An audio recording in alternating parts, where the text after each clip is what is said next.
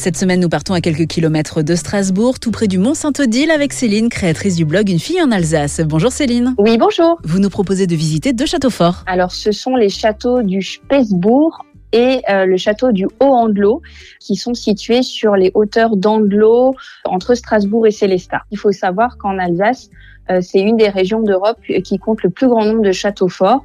On en a recensé près de 500 quand même, et dont un tiers en fait sont des châteaux de montagne. Et aujourd'hui, c'est vrai qu'on compte encore beaucoup de ruines. Ces deux châteaux, il y a une petite balade près de Bar, d'une heure et demie à peu près. C'est donc une balade assez courte. Est-ce qu'elle est facile à faire? Oui, une balade très facile, accessible. Donc en fait, vous avez un parking au niveau de la ferme auberge du Hungerplatz. Depuis cette ferme auberge jusqu'au château du Spesbourg, il faut compter environ 10 minutes euh, à pied. Donc ça, c'est une première petite balade si on a juste envie de se dégourdir les jambes, euh, très facile et, et, accessible.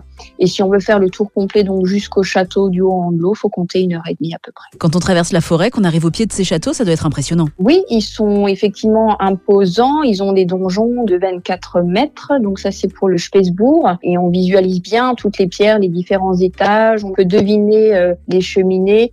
On a une belle vue sur le village d'Andelot. Après, le château du Haut-Andelot, donc lui est au bout de la forêt. Celui-ci a été construit donc comme le Spesbourg au XIIIe siècle.